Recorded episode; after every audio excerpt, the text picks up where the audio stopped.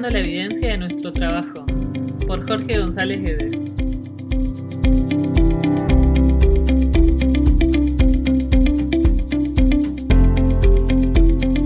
Hola a todos, gracias, sinceramente gracias por su aliento, aportes y empuje.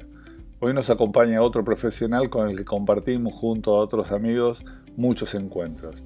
La excusa esta vez fue hablar sobre un estudio que eligió de la Universidad de Yale titulado La estabilidad de la columna, los seis ciegos y el elefante, que cuenta cómo diferentes experiencias conducen a diferentes percepciones.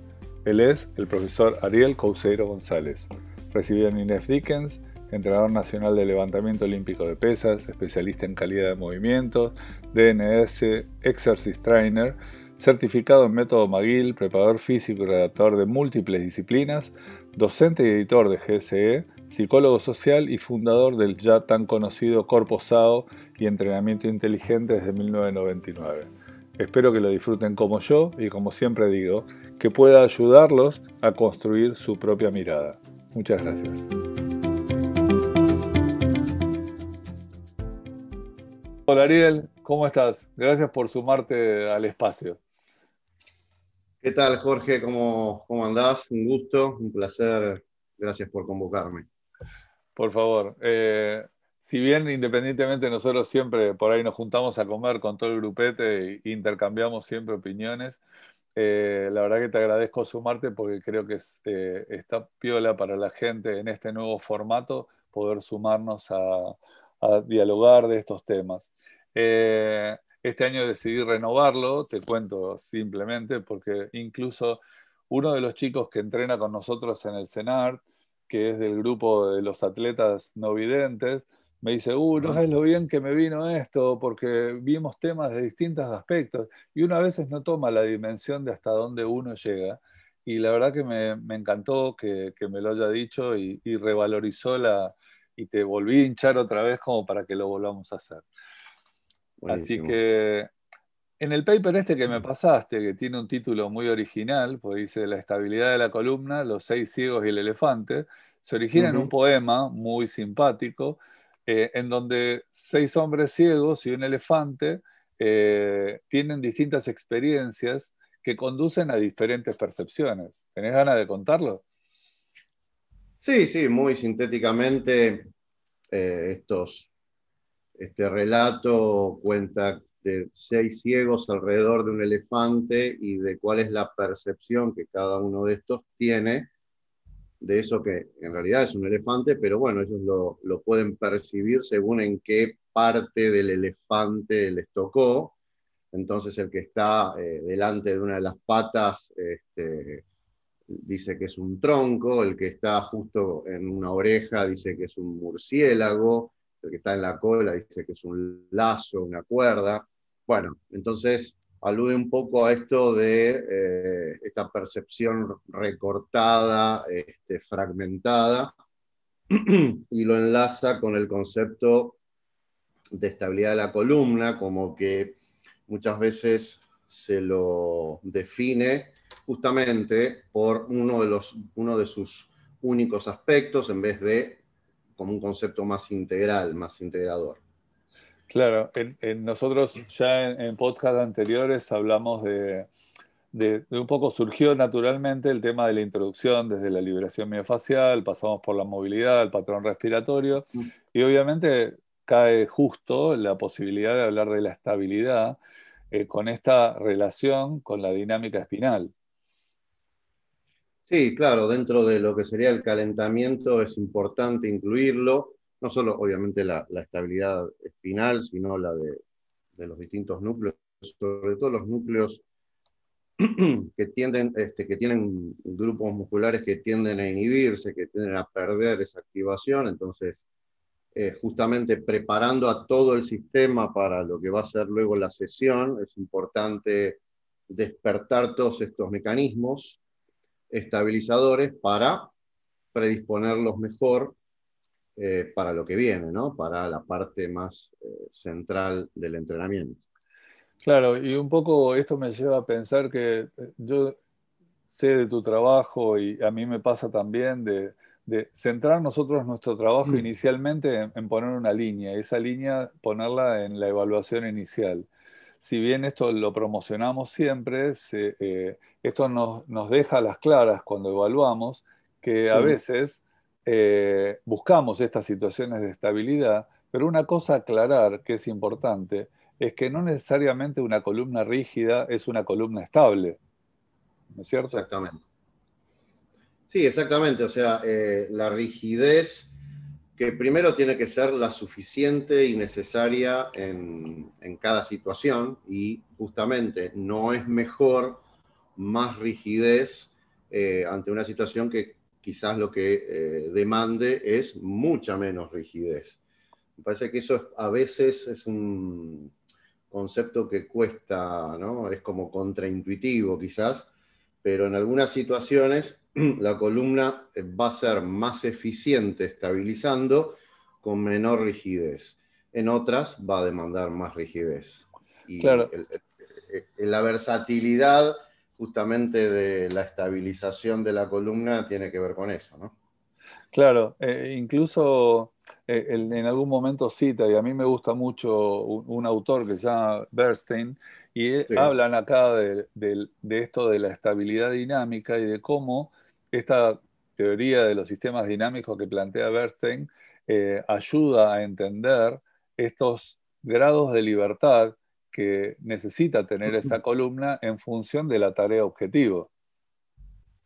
Exacto, exacto. Y que obviamente cuando esté eh, limitada, Em, justamente va a tener mayores dificultades en estas circunstancias para estabilizar. Justamente eh, parece este, contrario a lo que se suele presuponer, pero los grados de libertad van a hacer que permita una mayor estabilización. Es un poco, quizás, no sé si, si va a ser lo más eh, gráfico, pero es como el junco, ¿no? Permitir eh, que tenga esa, este, ese grado de movimiento a que hace que justamente este, pueda, primero, la estabilidad va a depender de que pueda volver a su posición original, ese junco en tal caso, este, y que mayor rigidez lo que lo volvería sería más frágil en realidad, más proclive a quebrarse en ese caso, ¿no? En la columna quizás más proclive a lesionarse. Sí, justo es, bien la identificación de, cuando hablan de la teoría del caos, esto de un árbol o sometido al viento, o lo mismo del junco, el ejemplo en el agua, eh, y que a esto eh, le podemos sumar el tema de, eh, nosotros podemos ver en esa misma situación tanto un junco, como vos planteás, que es, podemos identificarlo con una, una una situación estructural en formación, como también a un roble, porque a nosotros nos pasa de ver atletas ya muy conformados, eh, identificados así como si fuera un roble, y que independientemente de, de, su estructura, tienen esa maleabilidad suficiente. Yo esto lo pego con que hace mucho vengo hablando y pensando sobre el concepto de un atleta, digo total, a veces le pongo ese mote, pero en realidad es un atleta lo suficientemente robusto para bancarse las vicisitudes del deporte. Sí, sí, decía, Stevenson hablaba de, del monstruo de dos cabezas, de que mm. de como la hidra, ¿no? que, que sea capaz de como de reconstruirse. En este caso, que la robustez tiene que ver con, bueno, cuando se habla de, la estabilidad, se lo asocia a las perturbaciones y la capacidad de poder eh, recuperarse de esas perturbaciones y en tal caso, específicamente hablando de la columna, la robustez va a tener que ver con poder soportar perturbaciones mayores este, y justamente recuperarse de ellas. Entonces, eh, ahí estaría la robustez asociada al concepto de estabilidad, ¿no? como que la perturbación mayor ante fuerzas mayores y demás, este, de, esa perturbación mucho más este, intensa pueda recuperarse y esto tiene que ver con el concepto de, de robustez, ¿no? Exacto, y a veces hay determinadas cosas que se las identifica con cosas rígidas y otras con cosas frágiles. Pongámosle que nosotros hasta ahora hablamos de junco, árboles y demás, pero digo, en el concepto de entrenamiento más moderno, nosotros nos la pasamos hablando de esta estabilidad del núcleo, y esa estabilidad del núcleo que está en dependencia de algo que se puede ver como frágil, que es el sistema respiratorio. Eh, tuvimos la suerte ambos de compartir un curso de DNS y, de poder juntos poder ir eh, desandando el camino de entender la dinámica respiratoria. Y a mí que he evaluado tanto grupo de selección de distintos deportes, te diría que casi el eje de la problemática que yo observo parte de ese núcleo. O sea, si bien hoy estamos hablando de, la conformación de un núcleo fuerte, muchas veces este sistema que parece como frágil, el sistema respiratorio, termina impactando negativamente en esta función tan importante que es la del núcleo. Sí, eh, bueno, coincido plenamente desde mi experiencia también, este, al punto en que yo cada vez le doy mm, más importancia a, todo lo que tiene que ver con la respiración, a recuperar un adecuado patrón respiratorio. Eh, lo, encuentro así como te ha pasado a vos, con, selecciones, bueno, a mí con todo, todo individuo, ya sea deportista o no, este, me encuentro con, esa debilidad, con esa fragilidad, a la que, bueno, eh, tanto vos como yo conocemos desde hace años este medio y, sabemos que antes no le dábamos la menor importancia, eh, o, muy poca. Y yo cada vez lo puedo, a partir de, bueno, de, haber cursado DNS, este, eh, puedo ahora identificar muchísimo más claramente este, este déficit, ¿no? Y, y cómo cambia, cómo cambia la situación del individuo a partir de recuperar un adecuado patrón, no solo en, cuanto a esta eh, mayor estabilidad, sino incluso, bueno, muy asociado a, lo postural, ¿no? Lo postural que muchas veces lo trabajábamos desde la musculatura extrínseca y, buscando eh, extensión torácica y, eh, relajar músculos tónicos hiperactivados y activar músculos inhibidos y demás, cuando empezás a trabajar la respiración te das cuenta de cuánto ha influido este patrón respiratorio disfuncional en esa postura y cómo si no recupera un adecuado patrón respiratorio, esa postura va a tender a, quedar instalada.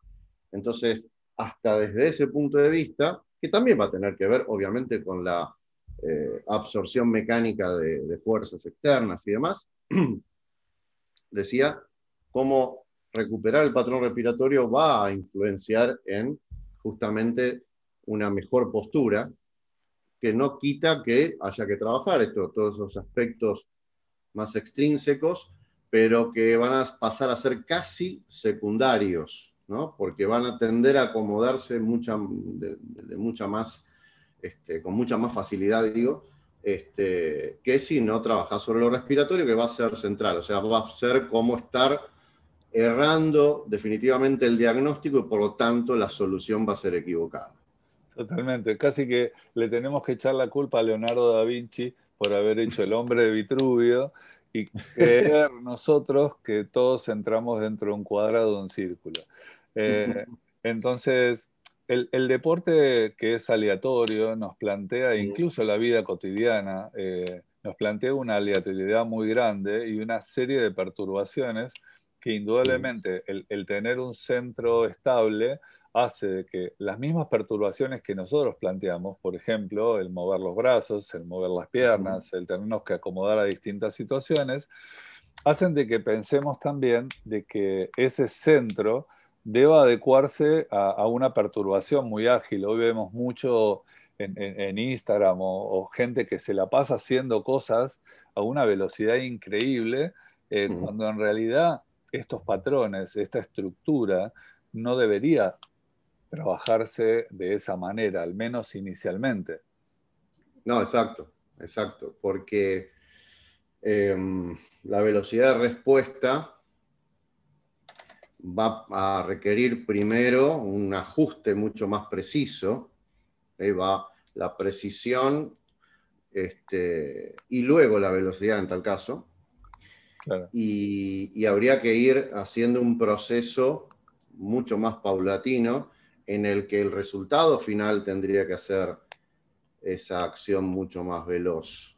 Este, esto yo a veces lo nombro como el, en el trabajo de, desarrollo del core, como en el continuum desde los, eh, el concepto inicial de core hacia justamente su aplicación específica al, gesto deportivo o los distintos gestos deportivos que involucra esa disciplina, ¿no? Claro, sí, yo es como que siempre tengo uno de los días de entrenamiento, es como que vuelvo a esto que, el, mismo estudio menciona como márgenes de seguridad. Vuelvo a como hacer ese reconocimiento de esa estabilidad central a través de ese día, yo le pongo foco en la respiración entonces los chicos en toda la parte introductoria o incluso en cada uno de los ejercicios que van a realizar tienen un foco de, como de autoconocimiento de en qué mm. situación está la estabilidad para poder montarla después en el ejercicio o la dinámica que sea propuesta. Sí, y bueno, yo siempre le doy mucha importancia y lo, y lo repito siempre, el core eh, debería estar trabajando en todo ejercicio. O sea, eh, me parece medio este, reduccionista esto de decir, bueno, pero ¿y hacen ejercicios de core? Hacen algunos ejercicios, este, en tal caso, eh, enfocados centralmente en el core, pero además en todo ejercicio van a tener que estar, obviamente, trabajando adecuadamente el core. de lo contrario, la ejecución no va a ser la correcta. Por lo tanto, podemos dar vuelta la pelota y como es pelota va a estar siempre más o menos del mismo lado, pero en realidad eh, yo necesito estar activando esa estabilidad en todo momento y adecuándola al tipo de ejercicio. Por lo tanto, sí necesito primero hacer un ajuste eh, selectivo y, si quiere, si se quiere, individualizado de, este, de estas características, pero luego necesito integrarlo a los distintos ejercicios, desde un ejercicio eh, muy elemental en, la sala de musculación hasta los propios drills del deporte. ¿no? En todo momento eso tiene que ser integrado. Obviamente, si el individuo no tiene todo ese proceso de base, cuando quiera actuar repentinamente y se le va a perder. No lo va a, lograr asociar a tiempo. Totalmente. Sí, sí. Eh, eh, es, un tema casi, en el estudio también lo menciona, porque habla de una retroalimentación positiva y negativa respecto de esto. Y yo incluso lo titulo en el entrenamiento, cuando llegamos a una fase, le digo, che, llegamos a los conectores. Los conectores de que de enchufar el cuerpo, de conectar la estructura para la dinámica que nosotros tenemos que realizar. Eh, y si bien, obviamente, eh, esta estabilidad va a depender del contexto y obviamente de la experiencia de ese individuo, como venimos hablando, lo que tenemos que entender y que a veces muchos no entienden es que cómo está cableada esa estructura. Esa estructura está cableada, o sea, esa inervación en esencia es en paralelo porque soporta mucho mejor esa estructura. Eh, entonces, ¿qué pasa con eh, cómo haces el link hacia lo que el común denominador de la gente entiende que yo, está bien, eh, yo entiendo que esto debe ser para resistir, debe ser planteado en un momento súper consciente, pero un poco linkeado con lo que decías recién, en la actividad deportiva, en la vida cotidiana, esto surge aleatoriamente, es inmediato. Eh, Exacto.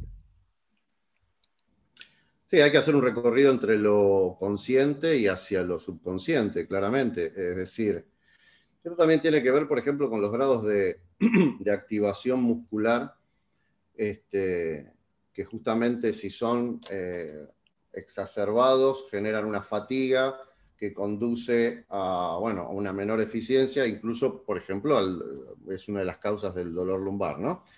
Em, y cómo mantener la activación mínima necesaria para que todo el sistema se desenvuelva de manera adecuada y, por ejemplo, pueda eh, operar con la velocidad necesaria, es decir, que los procesos de anticipación se produzcan adecuadamente y no con retardo, este, pero sin que haya esa activación excesiva, ¿no? Esto de la rigidez propia del sistema cuando es ineficiente. Entonces es como, eh, e, en, este trabajo también hay que ser paulatino porque eso también va a conducir a que finalmente el individuo eh, pueda activar estos procesos de manera subconsciente y no solo de, forma subconsciente, sino también adecuada. Pero primero hay que pasar por una etapa consciente, eh, mucho más pausada, mucho más controlada, eh, y no pretender que esto se haga de manera automática desde el primer momento, porque va a ser este, necesariamente eh, poco efectivo. O sea, no lo va a poder resolver adecuadamente y vamos a estar instalando de nuevo un mecanismo este, que no va a ser el mejor. Sí, eh, a mí me gusta mucho Leopold Busquet. Leopold Busquet habla, el loco, de, una, de tres leyes del organismo. Una que habla obviamente del equilibrio, que es la primera. Si ese equilibrio se ve afectado de alguna manera, va el sistema a gastar energía para poder eh, mantener la equilibración, con lo cual afecta a la segunda ley, que es la de la, economía, empieza a ganar más, y de ahí, eso sí, esa afectación es muy mayúscula, obviamente va a afectar a la tercera ley, que es el confort, empieza a doler. Y, y obviamente desandar ese camino se hace bastante complejo. Eh, en general. Es, un tema al que se le tiende a dar eh, bastante poca bolilla. ¿no? Eh, es como que se minimiza, nada, no pasa nada. Claro. Sí, a mí me, esto del desembocar en el dolor, porque al fin y al cabo nosotros, que somos más grandes que estos chicos, fuimos educados un poco en el no pain, no gain, o sea, bancatela y sí, entrenando. Y si bien un poco de eso eh, para esta recuperación de la robustez debería existir, o sea, entender por dónde va la cosa. Obviamente el dolor es una, es una señal que hay, que darle, hay que darle pelota. Eh, y en esto del control motor, obviamente, eh, que hoy está tan en boga, muchas de estas situaciones desbalanceadas no me permiten hacer de que después el más lindo ejercicio correctivo funcione. Porque al fin y al cabo, si no voy primero a, la base de la estructura, que es esto que estamos planteando, eh, no van a poder recuperar ningún tipo de función. Sí, eh, y de ahí terminás en una este, ineficiencia mecánica para cuando quieras rendimiento, es decir, podés hacer desde lo metodológico todo lo mejor que, se te ocurra, que evidentemente va a haber este, una falla en, lo que necesitas para que eso suceda, que es cómo todo el sistema se enlaza para, por ejemplo, aplicar fuerza de la manera más eficiente. Entonces, justamente el control motor a priori que va a estar muy, pero muy dependiente de que todos los eslabones del sistema estén funcionando adecuadamente, eh, es el que termina justamente dándote el límite o poniéndote una barrera cuando esto este, no es lo suficientemente eficiente para la obtención de mejor rendimiento. Es, eh, me parece que es un paso que también se tiende a saltear o al que se le da poca importancia o no toda la que a lo mejor yo considero. Este, incluso he leído y he escuchado a, autores bastante importantes, eh, incluso en el entrenamiento de fuerza, esto como minimizarlo. Minimizarlo, claro. Sí, sí, me ha pasado y, a veces lo vivo cotidianamente de, que minimicen este tipo de trabajo, cuando en realidad para mí es central. Más pensando en atletas futuros. A mí me toca recibir chicos en selecciones, hoy selecciones mayores, con déficit en este tipo de acciones muy grandes. Eh, y, es más difícil cuando, justamente cuando te llegan mayores, es mucho más difícil. Absoluto. O sea, ellos toman la conciencia, lo entienden, pero muchas veces vienen, eh, oh, te lo planteo en concreto, eh, y a todos los que están escuchando les puede pasar. Yo en rugby, por ejemplo, tenía que mi sesión de gimnasio primero y de ahí me tenía que ir a un metabólico y de ahí un técnico, porque está instaurado estructuralmente y no necesariamente eh, de libro. Y a la inversa, lo mismo, y creo que acá va la pregunta para ver cómo lo resolves vos. A mí me toca de entregar a un deportista a la sesión técnica. Ahí, si nosotros, como estamos hablando, tenemos esta visión, podemos entregar a un deportista en cierta manera mejor atado. Ahora, cuando nos vienen de la sesión técnica, porque hay como una, una idea muy rara de que la sesión técnica va primero, la otra después. Sí, es cierto, las de habilidades van primero eh, mm. y las otras pueden ir después. ¿Vos considerás que es importante, aunque el tiempo sea acotado, volver a, estos sistemas de estabilidad? Porque por más que vengan de una sesión técnica súper activados, puede estar inestable igual. Sí, eh, bueno, justamente, eh, este como reseteo para volver porque justamente la sesión técnica puede haberte eh, no solo no activado bien, sino eh, comprometido y desajustado el sistema. Sí, para mí mm, hay, bueno, lo que pasa es que también depende de la situación particular, ¿no? Sí. Este, mm, me parece que sí, habría que tomarse el tiempo, porque si no, todo lo que hagas eh, no va a ser lo, más, lo, más productivo posible por lo menos intentar darle un primer paso este, posterior a esa sesión técnica que tenga que ver con este reajuste de la estabilidad. Sí, seguro.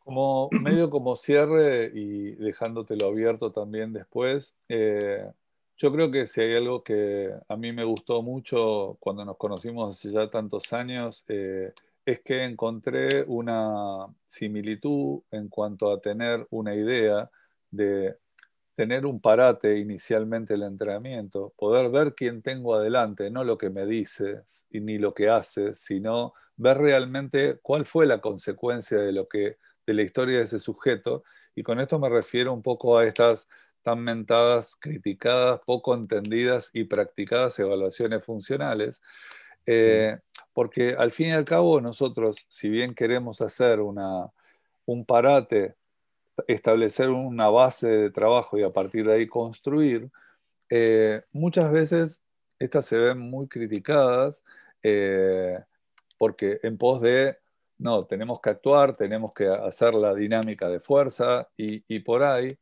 en 100% coincidente con lo que venimos hablando, idealmente yo soy un fanático de promocionar, siempre y cuando vayan a reevaluar, promocionar esta sistemática, empezando con una valoración de la persona que tengo enfrente. No, para mí es eh, justamente, es muy importante, no es que,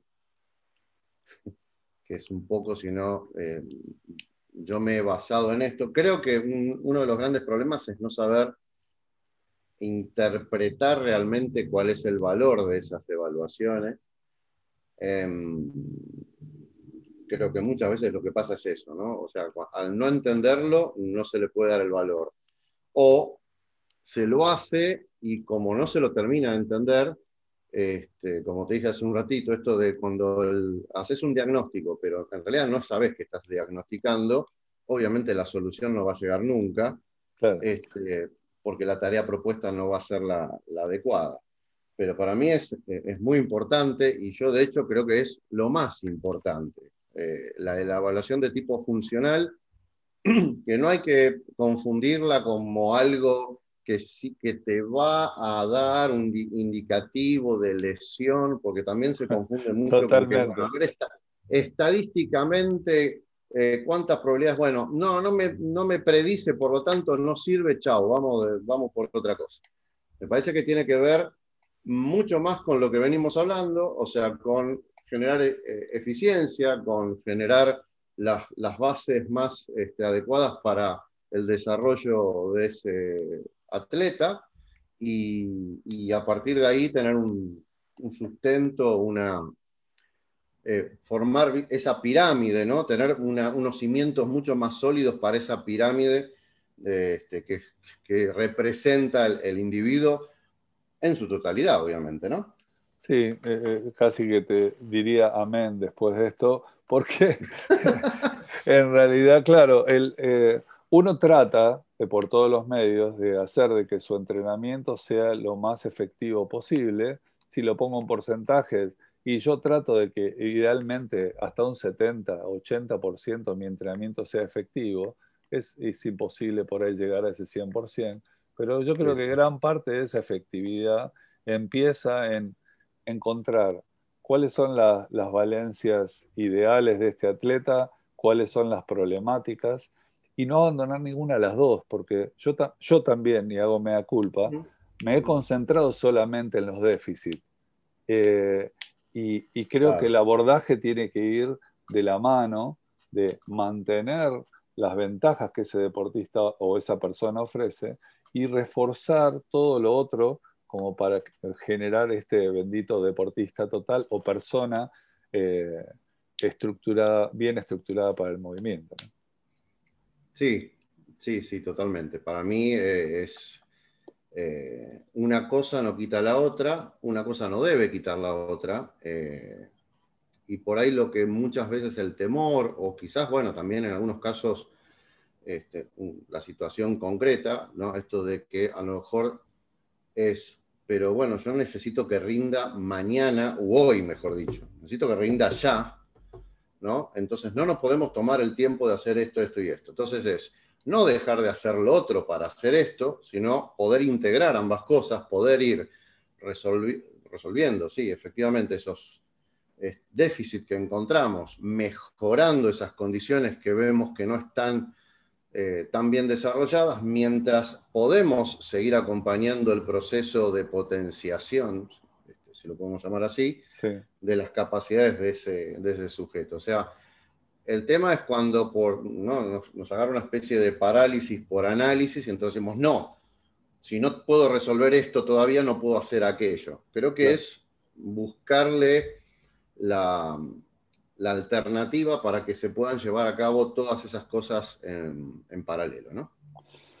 Ariel, eh, de corazón, la verdad que muchísimas gracias, fue súper grato para mí el momento, aparte de haber aprendido eh, distintas ópticas y, puntos de vista, pero más grato es poder encontrarme en consecuencia con, muchas cosas que uno a veces las lleva adelante eh, y lo único que queremos es poder ayudar a cumplir algunos objetivos y que la gente se sienta mejor.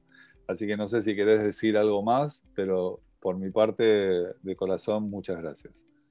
No, yo agradecerte, eh, un placer para mí también, Jorge querido. Sabes que te aprecio mucho y bueno, te felicito por esta iniciativa, me parece muy, muy interesante, sé que, que aporta muchísimo, no por lo que yo pueda decir, sino por todos los demás. y si me puedo sumar con mi pequeño granito de arena, mejor. Pero bueno, nada, agradecerte muchísimo. Bueno, a veces, como digo, con, otros grandes amigos del medio, tenemos que caer en estas situaciones para, para forzarnos a un encuentro cuando las circunstancias laborales y demás este, nos complican el poder encontrarnos de otra manera, un poco más relajados. Bueno, gracias Ariel y espero que lo disfruten todos. Nos vemos la próxima, así que bueno, un gran abrazo. Adiós. Saludos para todos.